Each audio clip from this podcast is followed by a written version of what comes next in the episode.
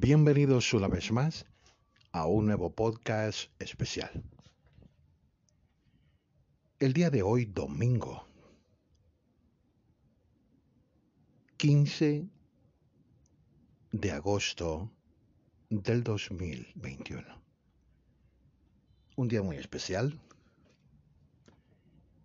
y he dedicado esta, esta porción de tiempo para nuevamente darle la participación a un excepcional predicador que ya no está con nosotros y estoy convencido de que al finalizar su carrera, él está en la presencia del Señor. El día de hoy, el podcast que este predicador tiene como título Cómo vencer los deseos de la carne.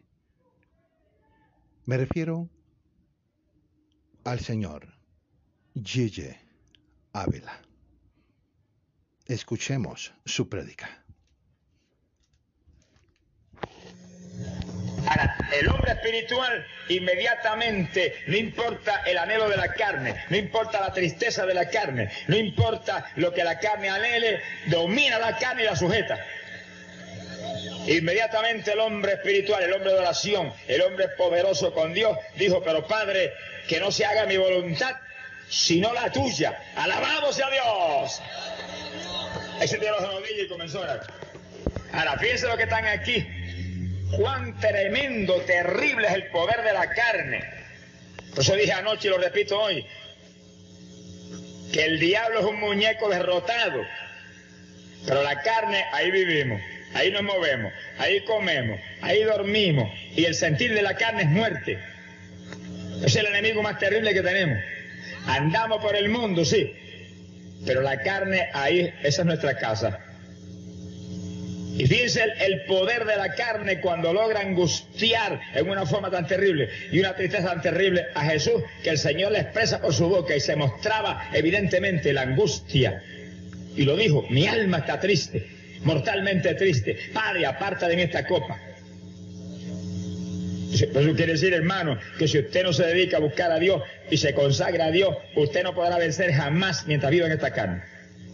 Jesús mismo se tuvo que tirar de rodillas en ese maní a tomar dominio sobre este de afuera.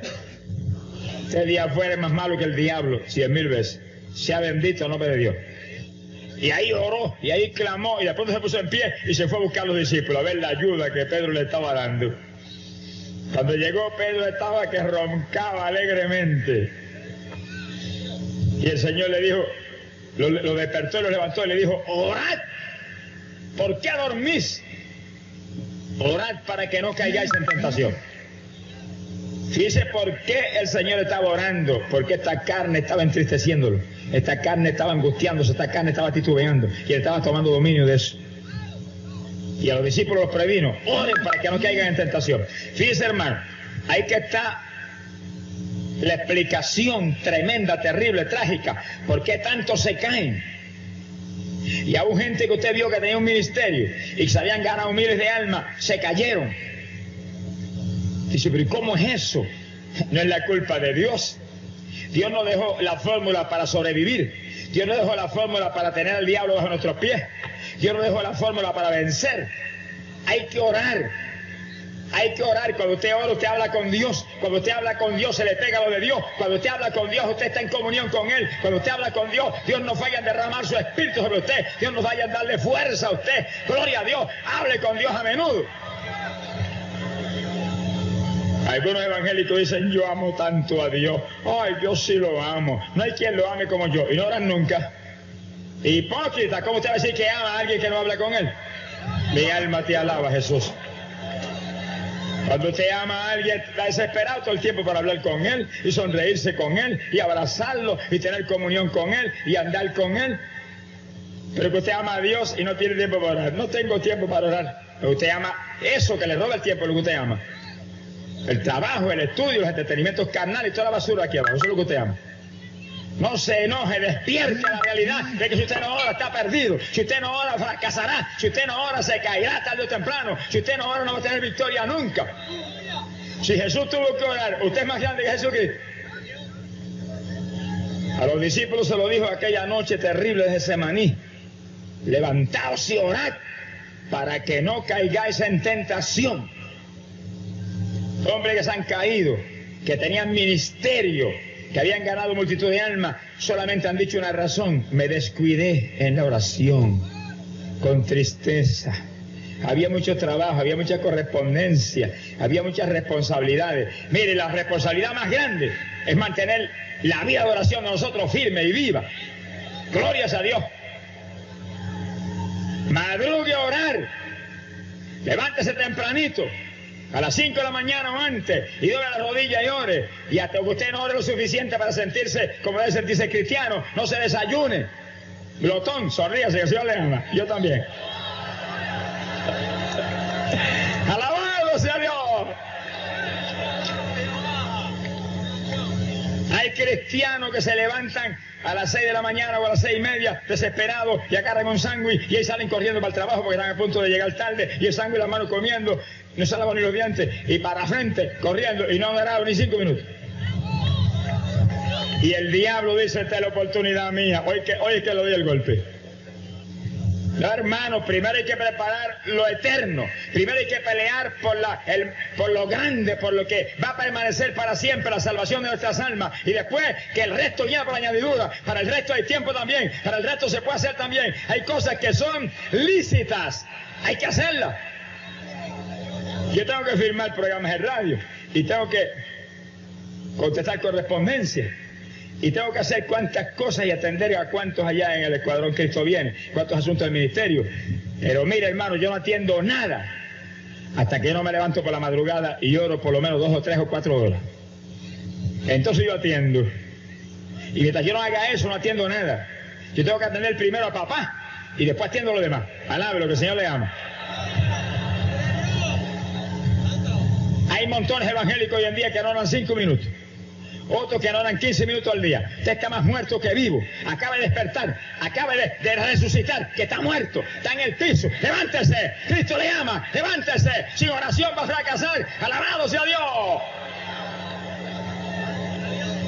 Y hay siervos de Dios que están tan ocupados y tienen tantas responsabilidades que no tienen tiempo para orar. Entonces cuando se paran en un púlpito y predican, lo que, lo que traen es una mortandad. Lo que tiene por mensaje es una cuestioncita muerta. No se mueve ni una mosca. Si usted no ha podido orar, no predique nada. Usted no ha podido orar, no ha podido buscar a Dios, cállese la boca. Alabado sea Dios. ¿Para qué va a traer una bobería a la gente? Hay que traer mensaje en el Espíritu, mensaje en fuego, mensaje de arriba, del corazón de Dios, al corazón del pueblo. Alabado sea Dios. Algo que mueva al pueblo, algo que edifique, algo que renueve las vidas que derrita el corazón del pecador. También es época de predicar bobería, época de predicar palabra de arriba del cielo. Cuando nos ponemos en sintonía con Dios, Dios nos da mensaje. No hay que tener letras allá abundantísimas. Lo que hay que tener es unción de Dios, poder de Dios, fuego de Dios, Espíritu Santo y fuego. Entonces hay mensaje de Dios. Pero hay gente que está más preocupada por las letras que por la bendición del Espíritu Santo. No es que usted no tenga letras, tenga más letras que Pablo si quiere.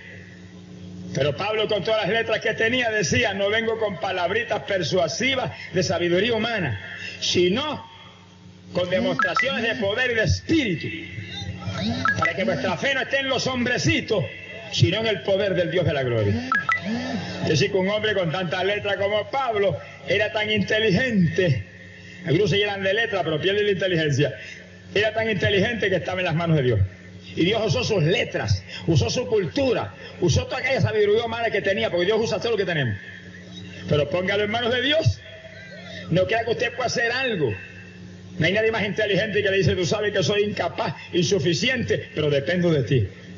Esos son los pobres en el espíritu, de los cuales será el reino de los cielos. Alabado sea Dios. Sea bendito el nombre de Dios. Y Jesús que era todo Dios en un cuerpo humano, oró como pocos han orado jamás. ¿Y por qué tuvo que orar tanto? En Getsemaní vimos, vemos la escena. La humanidad de Jesús triste, con desesperación. No quería enfrentar aquel sacrificio tan terrible. Y Jesús tenía que tomar dominio de esa carne. Y cuando encontró a Pedro y a Juan dormidos y a Santiago, y los amonestó, orad para que no caigáis en tentación, se fue de nuevo y se tiró de rodillas. No estaba todavía satisfecho con lo que había orado. No había atravesado a través de la situación todavía. Hay que atravesar a través de los problemas. Hay que atravesar a través de la opresión satánica. Hay que atravesar a través de las tribulaciones. Hay que orar hasta que sintamos que eso está en manos de Dios. Que ya no hay nada que nos pueda oprimir. Hay que orar lo suficiente. No corte a mitad la oración porque se quedó a mitad. Alabado sea Dios. Volvió de rodillas y oró de nuevo. Y se volvió y se puso en pie. Y va para los discípulos. Ahí estaban dormidos de nuevo. No se molestó ahora ni en despertarlo. Lo dejó que durmieran. Y se fue y se dio de rodillas por tercera vez. Ahora fue, ahora fue la oración decisiva. En dos oraciones no había conseguido la victoria. Se tiró la tercera. Y oiga que dice la Biblia, oiga esto, dice la Biblia, ahora, entrando en agonía, oraba sin cesar. Ahora era una ametralladora de oración. Dice, y su sudor se bañó sudor. ¿Cómo sería esta oración? Porque hay gente que no, no ora nada que con la cabeza metida en una almohada, no se sabe si está en el cielo o está en la tierra, ¿dónde está? Alabe lo que le dan. Imagínense cómo será esa oración. Está en Getsemaní, un huerto, un jardín al aire libre, y se baña sudor. Que un sudor caía por tierra, como sangre caía el sudor por tierra. ¿Cómo sería esa oración? Quiere decir que tenía, tenía en tensión, tenía en acción todo, todo, las manos, el cuerpo, la cabeza, las piernas, todo en acción. Y hace su oración libre, imagínense cómo era eso. Esa es una oración. Hay gente que si están orando o están durmiendo. Ahí estaba, ahí estaba. Me imagino oírlo gimiendo al Padre bañado en lágrimas. Jesús lloraba, bendito sea el Señor. Y ahí, ahí, y clama, y clama, y gime, y clama, y llora, y llora, y gime, y clama. Y de pronto dice que se un ángel del cielo. Y el ángel comenzó a confortarle, se le paró al lado a participar en la batalla. Fíjese bien, falló Pedro. Era humano, todos los humanos podemos fallar. Falló Juan, falló Santiago, pero papá no falló. Alaba lo que él vive.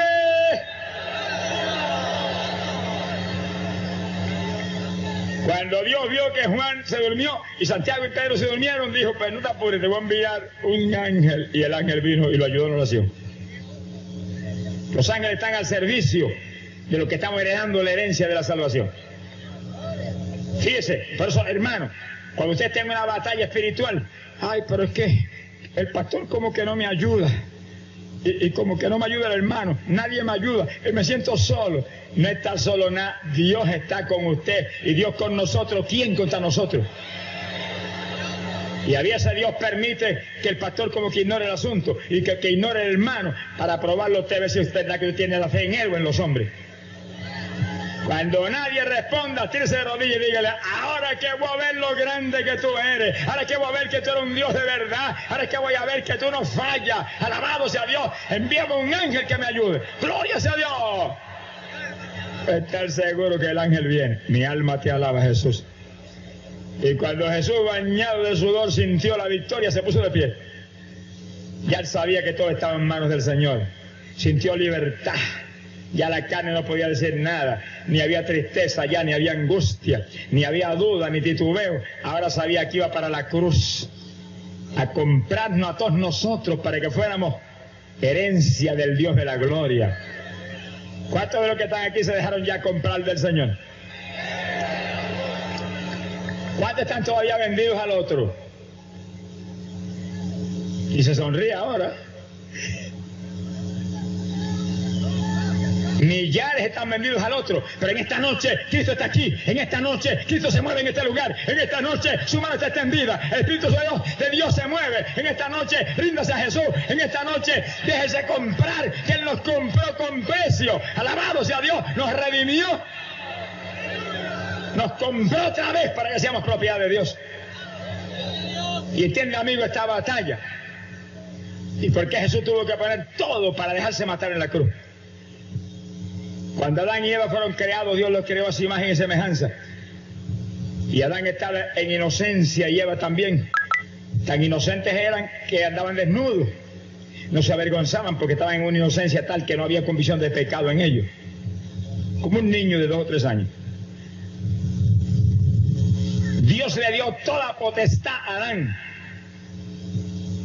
Adán tenía el poder total sobre este mundo. Dios le dijo, llena esa, tierra.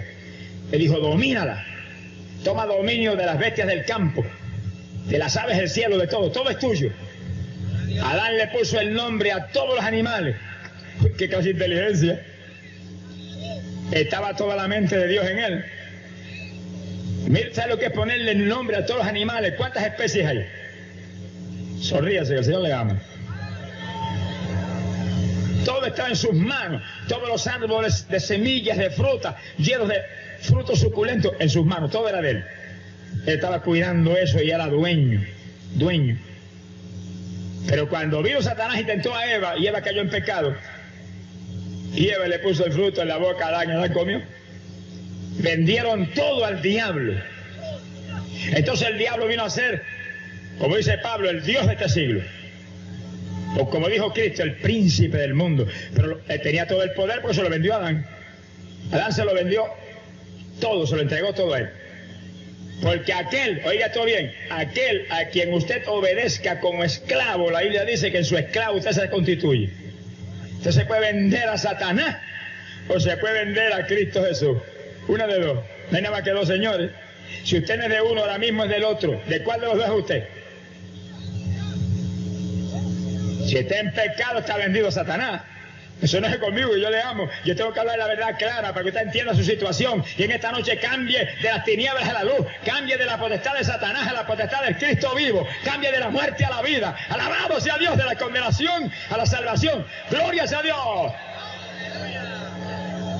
Yo no puedo venirle aquí a usted con cuentecitos de viaje ni con pañitos tibios. Tengo que hablar la verdad clara, clara, pero en un solo propósito, que usted se salve. Un solo propósito, que usted sea más que vencedor, un heredero del reino de los cielos. Por lo tanto, usted no se enoja conmigo, enójese con los que le predican mentira. Y enójese con los que le predican idolatría. Y con los que le predican basura. Pero no se enoje con los que le damos la palabra como está en la Biblia, porque queremos que usted se salve. Tenemos celo por su alma, tenemos amor por usted. Alabado sea Dios y por sus hijos y su familia. Avance, conviértase a Jesús. Pase de la potestad de Satanás a la potestad del Cristo vivo y salves. Todo quedó en manos del diablo, todo. Cuando el diablo fue a tentar a Jesús, se lo dijo, todo eso es mío, le dijo. Señaló todas las potestades y glorias del mundo.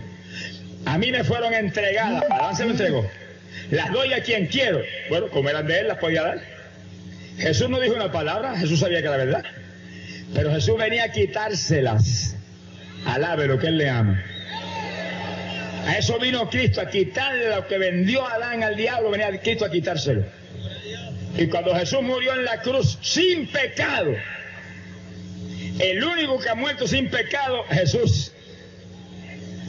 Los demás que han muerto sin pecado son los que se lavaron en la sangre antes de morir.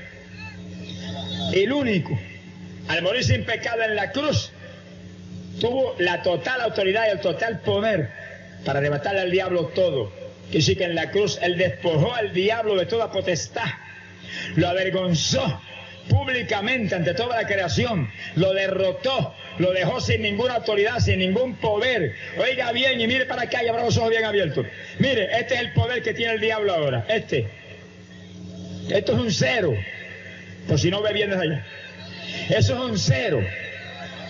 Eso es un cero. Un diablo con cero poder, con cero autoridad, el que tiene la humanidad bajo los pies de él. Acá está toda la humanidad. ¡Gloria a Dios! Parece mentira que usted, amigo querido, y la humanidad que está perdida, que fueron creados de imagen y semejanza de Dios, estén subyugados y dominados por un diablo que no tiene poder ninguno, porque Cristo se lo quitó todo. Ahora oiga esto y con lo más lindo. Se lo quitó a él, al diablo, y se lo dio a su iglesia. Y la iglesia del Señor no es una organización humana, ni es ninguna, ningún club social eh, religioso aquí abajo. La iglesia del Señor no es ninguna liturgia religiosa, ni ninguna forma religiosa, ningún rito. ni ninguna religioncita muerta. La iglesia del Señor es el grupo de hombres y mujeres que se han rendido a Cristo, están lavados en la sangre, están llenos del Espíritu Santo de Dios. Esa es la iglesia del Señor. Todos los que estamos en el Espíritu, que sentimos ríos de agua viva, somos iglesia de Jesucristo. A nosotros nos entregó Cristo todo el poder que el diablo tenía. Gloria a Dios. ¿Cuántos de los hermanos están firmes en el camino del Señor y sienten la bendición del Espíritu Santo diariamente? Levante la mano. Levante la mano. Dígale, yo lo tengo. Mire para arriba, dígale, yo tengo eso, Señor. Yo soy tu iglesia. Yo soy iglesia tuya. Yo soy tuyo. Yo soy tu iglesia. Yo soy tuyo. Dígaselo. Háblelo con la boca. Confesamos para saludo. Dios se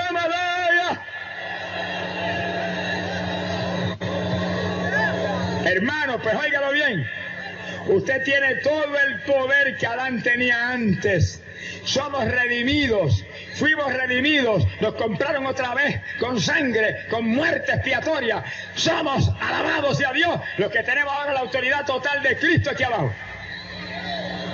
Ningún religioso mundano la tiene. Alabe lo que él vive. Ningún evangélico mundano y tibio la tiene. Solamente la tienen aquellos que son creyentes del Cristo vivo. Y saben que son creyentes porque tienen el Espíritu Santo que confirma nuestra herencia, que somos los hijos de Dios. ¿Cuántas alabas? Que sí, que nosotros somos los que atamos los demonios, desatamos las ataduras satánicas, rompemos los yugos del diablo, porque tenemos la autoridad total de Cristo. Nosotros somos los que le quitamos las propiedades al diablo y se las entregamos a Jesús. Aquí estamos en esta campaña haciendo eso, quitándole las propiedades al diablo y entregándoselas al Señor. Gloria a Dios. Aleluya. Hay algunos evangélicos que parece que ni eso conocen. Porque vienen, ay hermano, es que el diablo me da tan duro. Y dicen, ¿cómo es eso? Que un enemigo derrotado que Cristo le quitó toda potestad, le da tan duro a usted. Y usted que tiene todo el poder de Cristo está aquí quejándose y lloriqueando ahora.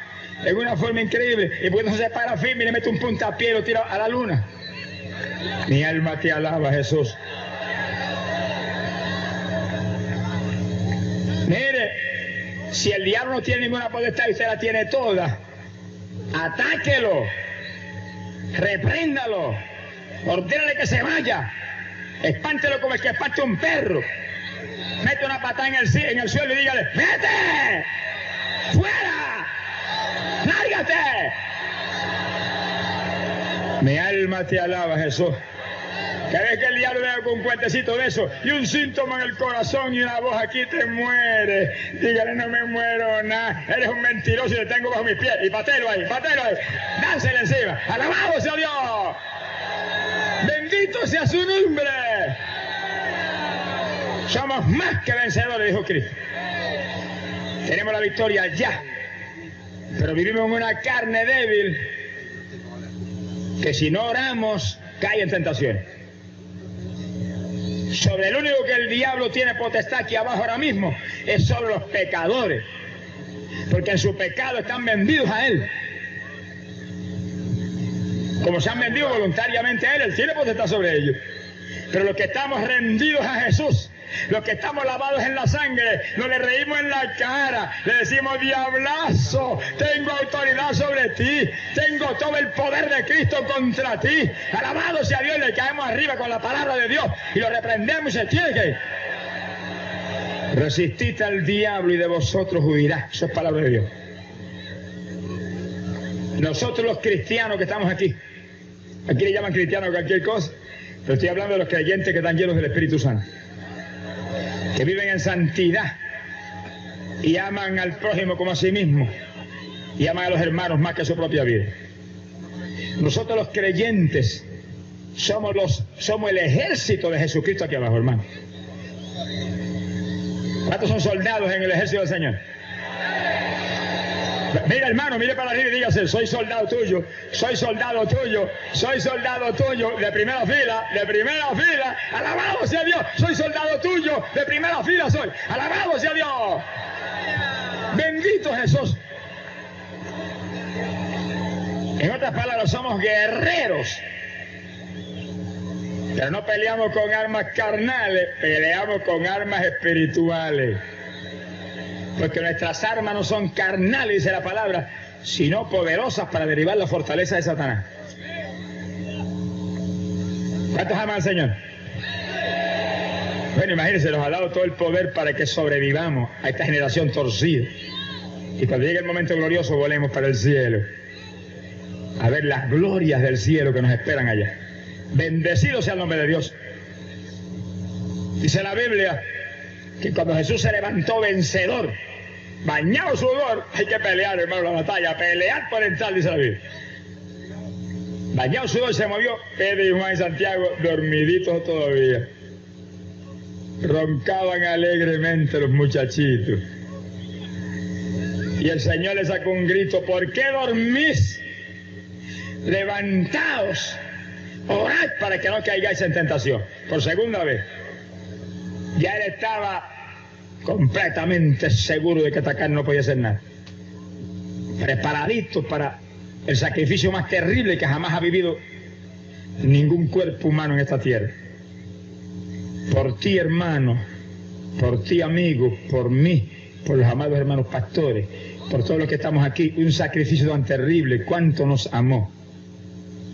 Por lo tanto, el que está aquí en esta noche no salga de aquí sin Cristo. Que ese Cristo que pagó un precio tan grande es el único que te puede librar a ti del infierno, de la eterna perdición. Tú no te vayas de aquí aunque el diablo te diga déjalo para mañana, aunque te diga no tienes problema, aunque te diga no se enoja la mamá, se enoja la esposa, que se enoje todo el mundo. Pero agarra a Cristo en esta noche y vaya salvo de aquí. Salga salvo de esta noche de este lugar. Los están en las casas, llamen esta noche, hay cinco teléfonos para que ustedes se salven esta noche. Gloria a Dios. Es noche de victoria, aprovechela antes de que sea tal. Mañana podría ser tal. Y el Señor le anunció a los discípulos, le dijo, he aquí que ha llegado el momento, el momento en que yo caiga en manos de pecadores. Ahí vienen los que van a apresarme. Y en ese momento apareció Judas, uno de los apóstoles. Qué tremendo. Uno de los apóstoles, un ministerio más grande que el todo lo que estamos aquí hoy. Apóstol, una turba, armado con palos y con espadas. Se acercaban toditos y ya Judas le había dicho, aquel a quien yo le diera el beso, ese es él, apresarle. Ya lo había vendido con los líderes, los grandes líderes religiosos. No ha habido gente más mala en la tierra que los grandes líderes religiosos. Han matado más gente que pelos tenían en las cabezas. Sea bendito Señor. Y ya esa gente habían convencido a Judas y por monedas había vendido al Señor. Yo lo entrego, dijo. Y ahí estaba. Y cuando vio a Jesús se le acercó. Salve, maestro. Y lo besó. Qué bandido. Mi alma te alaba, Jesús. Y ahí todo bien. Cuando lo besó, aquella gente agarró Señor y lo apresaron. En Mateo no lo dice. Pero otro de los evangelistas sí lo dice, que cuando lo tocaron cayeron al piso todo. Y se pararon, me imagino que venían de medio lado con un temor terrible, pero lo vieron y agarraron. Eso fue como para demostrar que no era que ellos lo apresaban porque tenían fuerza, era que él se entregaba voluntariamente. Él se entregó voluntariamente por nosotros para pagar el precio de nuestros pecados y librarnos de la condenación. A él nadie lo tomó porque tenían fuerza ni porque él no pudo evitarlo. No, fue que él lo hizo voluntariamente. Cuando lo tocaron, cayeron al piso. Imagino que venían así, cuidado con ese eléctrico. Que mire qué clase de, de shock me dio. Esa misma electricidad se mueve en la campaña se mueve cuando oramos por los enfermos. Lo único que no se mueve para tumbar la gente al piso, para hacerle daño, sino para golpearlos y que sean librados del poder del diablo. ¡Glorias a Dios! Y cuando estaba ahí apresado, sucedió algo tremendo. Pero antes de contarle lo tremendo que sucedió, oiga esto Y piense usted en esto porque esto realmente intriga a muchos. Y en estos días Dios me estaba hablando a mí de eso en forma muy detallada y como quizás nunca me había hablado. Oiga esto, ¿cómo es posible que Jesús usara a Judas por tres años y medio? El Señor, sabía todo, lo que que el Señor no lo sabía, que lo ignoraba. Sabía que era un ladrón, que era un engañador, que se robaba hasta los clavos. Y sin embargo, en tres años y medio lo usó. Y echaba fuera demonios, sanaba a los enfermos, predicaba la palabra, anunciaba el reino de Dios. Iba por las casas y la gente se sanaba. Y ungía con aceite a la gente. Y el Señor ahí en su ministerio, un apóstol usándolo. ¿Y cómo es eso? que usara un bandido como ese. No le impidió nunca predicar. Oiga eso, que hoy en día esta cosa está media fea. Nunca le impidió predicar, nunca le impidió ministrar. Porque Él lo llamó, Él lo ungió. Y le está dando oportunidad, le dio oportunidad, tres años y medio. A los tres años y medio se arrepintió y se lo llevó el diablo. Eso para que entendamos que el juicio es de Dios, no es de nosotros. El juicio no es de nosotros, es de Dios. Usted ve a alguien como Judas predicando y usted sabe que está en adulterio. No le impida, vaya calladito y, dígale, estás mal. Tú sabes que estás así. No siga predicando, que predicando sin predicar te vas a ir al infierno de todas maneras. Arrepiéntete y sigue predicando después. Aconsejelo, ayúdelo. Pero no le impida, si Dios se lo permite, ¿quién es usted para impedirle? Está en adulterio y está predicando. ¿Quién se lo está permitiendo? Dios, aquí no sucede nada si Dios no lo permite, dice la Biblia. Y si Dios lo permite, obra para bien. Porque ellos están predicando que la palabra. Y el que oye se salva, porque la palabra nunca torna atrás vacía, aunque la predique el diablo. Alabe lo que él vive. Si el diablo aparece por ahí predicando, Cristo salva, ya ve la gente para que oigan. Que el diablo se va para el, para el de fuego y sufre como quiera, pero el que oye y se arrepiente se salva. Se ha glorificado el nombre de Dios. Ahí estaba. Predicó hasta lo último, hasta el último instante casi. Y echó fuera demonios y, y ungió a la gente con aceite y sanó enfermos. ¿Y cuántos se sanaron en el misterio Judas? ¿Cuántos se salvarían en el misterio Judas? Y él está en el infierno. Pero hermano, es que el Señor, el Señor le da oportunidad a todo el mundo. Hasta cierto punto. Se la dio hasta cierto punto. Es más, hasta, participó de la comunión aquella noche. Comió del pan y bebió del vino. Y después se fue y se lo llevó el diablo. Comió y bebió indignamente y Satanás se le metió por él y se lo llevó. esta fue la última fechoría que hizo. Un ladrón participando de la comunión. Hoy en día iglesia evangélica que le ministran la comunión a cuanto impío llega a la iglesia de visita. No sabe ni dónde están si el impío que vio la comunión está mal, más mal está el que se la ministra. Se ha glorificado el nombre de Dios. Pero hermano, el Señor me habló esto. Me habló esto. Me dijo, no solamente le permití, sino que envié uno con él que era santo, para que le diera ejemplo. Y yo se iba al lado de él, los dos juntos. El otro no era un ladrón ni un impío, era un, uno con temor de Dios y buscando al Señor y que amaba a Cristo, ¿verdad? Iban juntos y ministraban juntos y Judas y, le permitió. ¿Y por qué nosotros hoy en día tratamos de impedir a todo el mundo que pedir? Y atrás de la gente velándolos a ver lo más mínimo que hace para decir no, y ponerlos nuevos y echarlos por un lado de un puntapié. Eso no es bíblico. Lo bíblico lo hizo Cristo. Cristo no se equivocó. ¿O fue que el Señor, el Señor falló? ¿Falló el Señor? Se equivocó Jesús, que permite un impío como Judas, que poco ha sido más malo que se, que se va a rabar. Que predique tres años y medio sabiendo que está perdido. Si él lo dijo que era un hijo del diablo, él lo dijo. Pero le permitió predicar. Él lo llamó y lo ungió. Si él se ensució, eso fue asunto de él. Pero con la unción que había en él, siguió ministrando. Con la unción que había en él, se sanando enfermo. Con la unción que había en él, siguió haciendo bien a otros que no sabían que era un ladrón. Pero la palabra que salía por él no era ladrona. La palabra que salía por él no era sucia. La palabra que salía por él era palabra del cielo. Poder de Dios para sanar. Poder de Dios para salvar. Alabado sea Dios.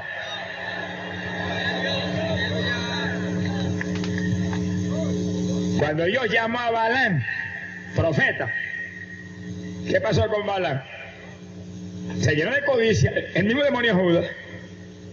Y el Señor le dijo cuando vinieron los príncipes de Balán, no vaya. Y al otro Balán estaba de nuevo, mira, ahí están de nuevo. Vete, ya estaba perdido. Cuando yo le diga a usted no haga esto, no le vuelva a preguntar, no sea necio. No le vuelva a preguntar, ya Dios dijo no. El no de Dios es no y se acabó. Tírese al piso y dígale gracias que tú me libraste de algo terrible. Y arrepiéntase. ¿Qué pasó con Balán? Balán se perdió, lo mataron los hijos de Israel a cuchillo. Hizo cuanta diablura ahí, trató de, de vender al pueblo de Dios. Aquellas naciones impías. Sin embargo, perdido, Dios le dio una profecía que salió por su boca y está en la Biblia. Y Balán en el infierno borró Dios esa profecía de la Biblia porque Balán fue un, codicioso y se perdió. ¿Borró Dios eso? No, está en la Biblia todavía.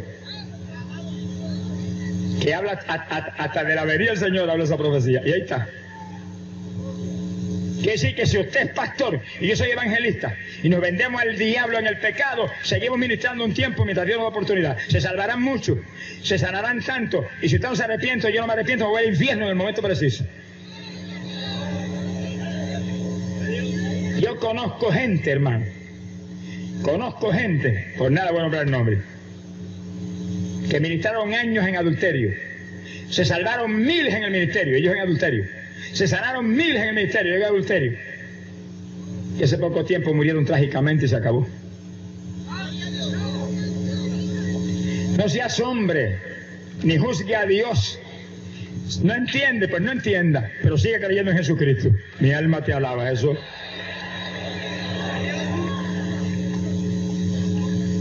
Yo lo que quiero hacer es como hacía Cristo. Ponme tranquilito, allá aquel y el otro. Dios no lo llamó a juzgar a nadie.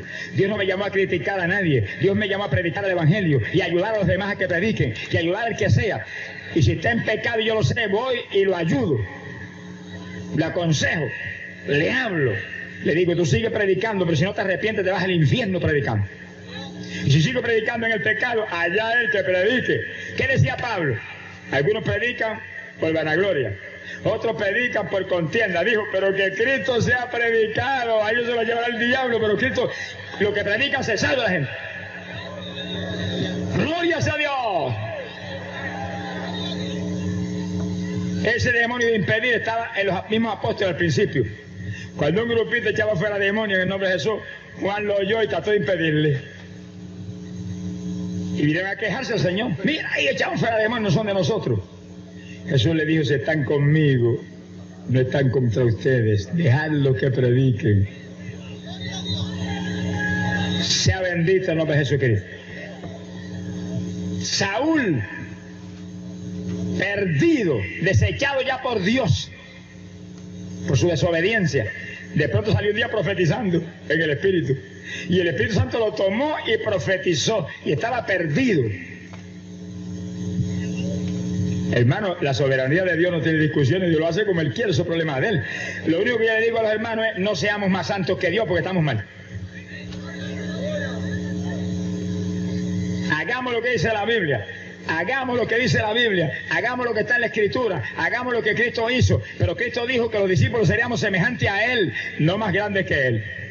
Si usted es más grande que el Señor, mire, métese abajo de la plataforma un ratito, golpese la cabezota esa eh, contra la plataforma un rato para que despierte. Alabe lo que Él vive. ¡Alabado sea Dios!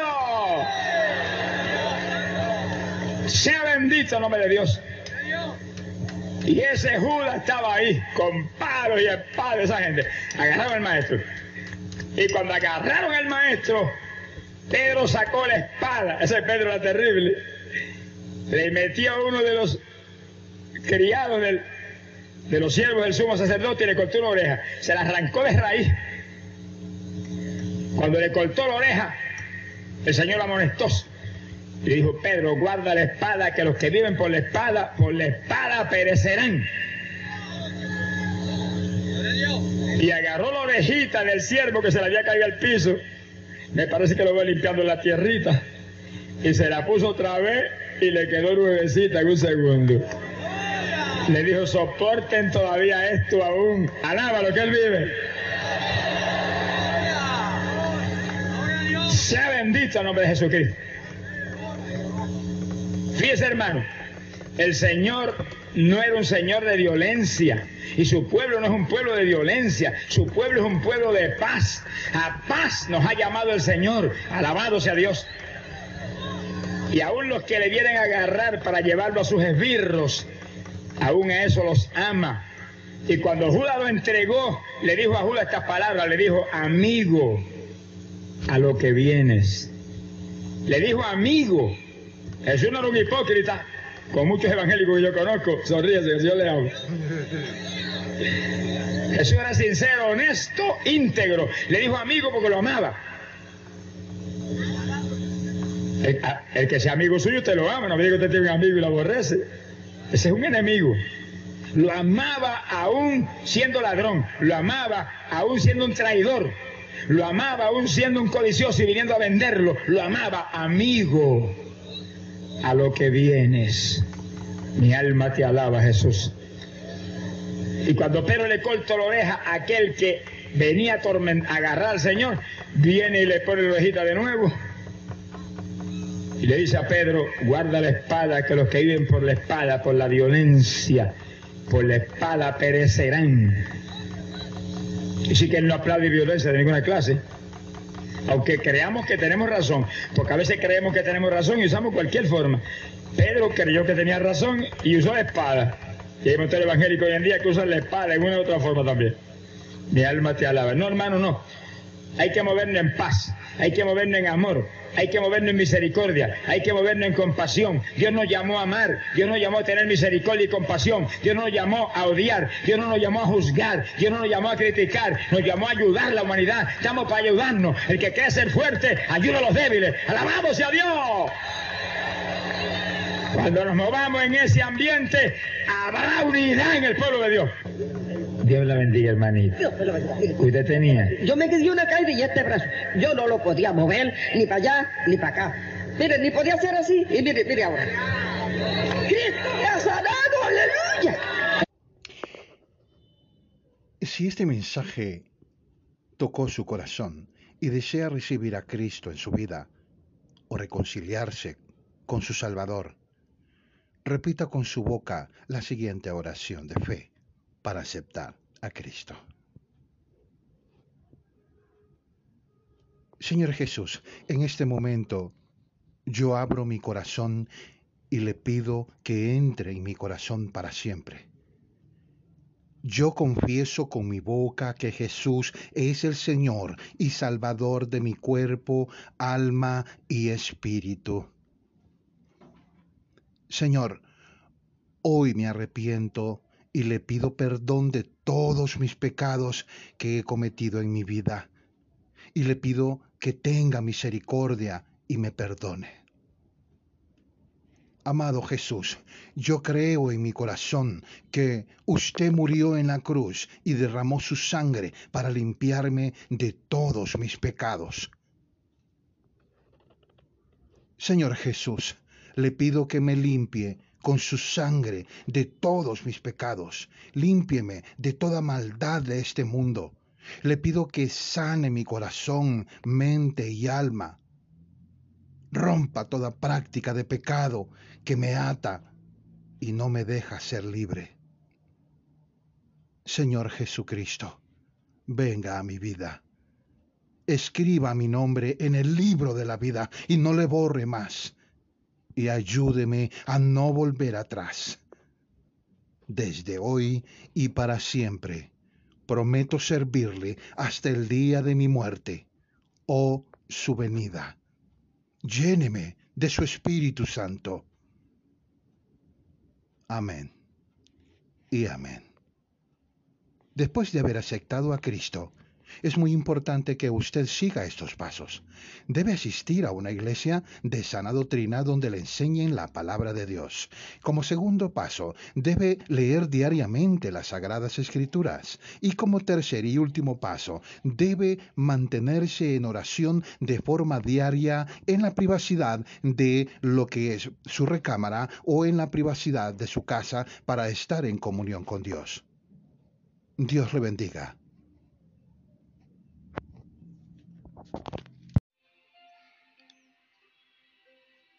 Buenos días a cada uno de los escuchas en esta mañana, una mañana muy bonita. Vamos a dar nuevamente inicio a un nuevo podcast de su revista Variedades.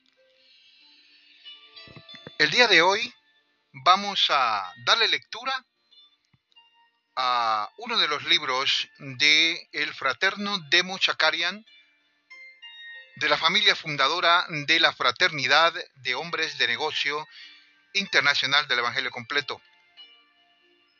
Y el día de hoy, este libro se titula Una nueva ola de avivamiento en tus finanzas.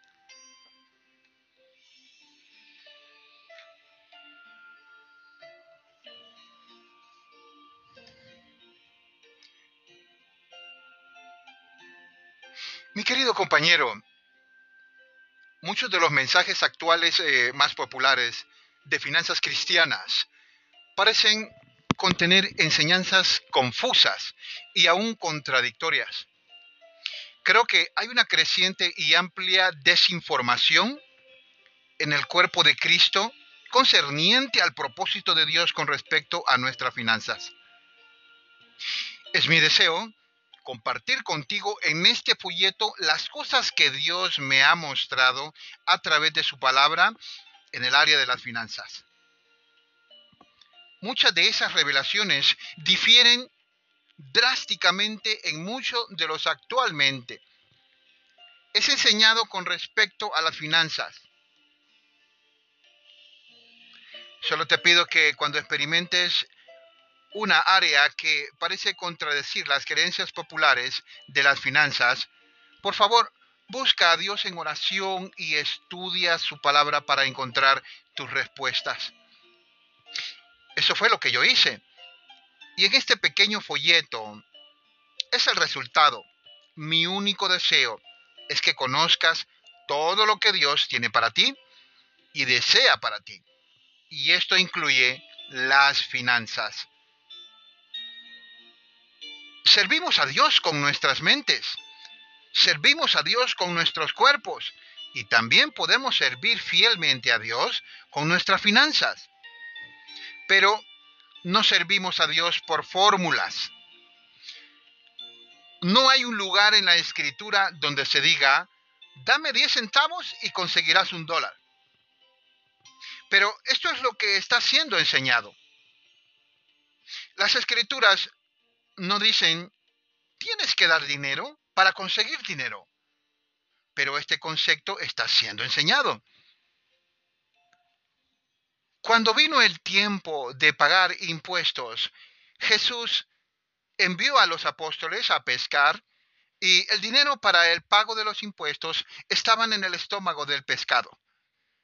Como ves, Dios no está limitado, en forma que nos trae fondos a tu vida y la simple declaración de que debes plantar semilla de dinero para recibir dinero no es consistente con la fórmula de cómo el ministerio de Jesús funcionó.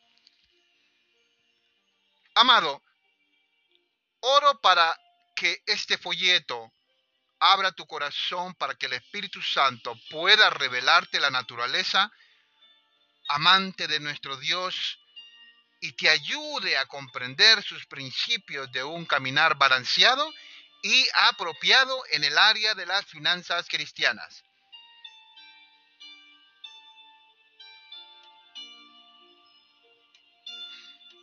Comenzaremos con la sección 1. Las promesas de Dios dependen de la relación con Él. Cuando deseas comprar una goma de mascar, simplemente te acercas a una máquina automática, metes 45 centavos y alas la palanca. Instantáneamente tendrás tu goma de mascar.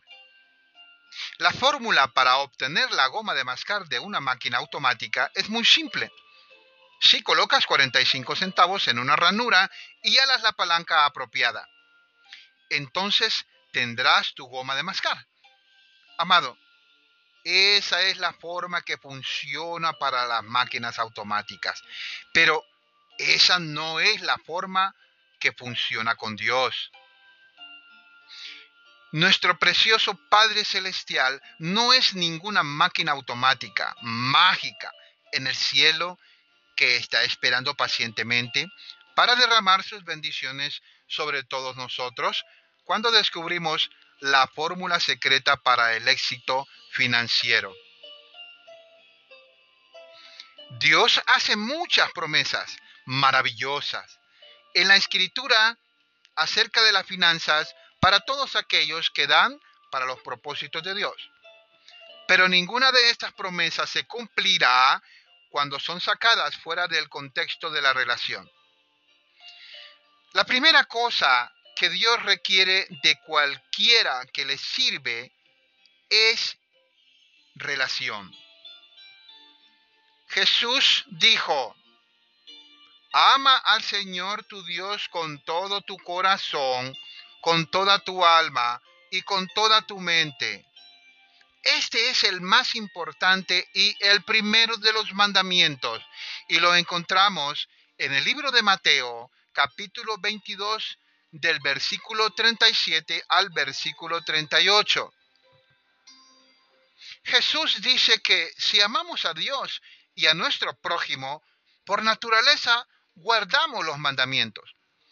Esto es mirar la ley de Dios de manera positiva.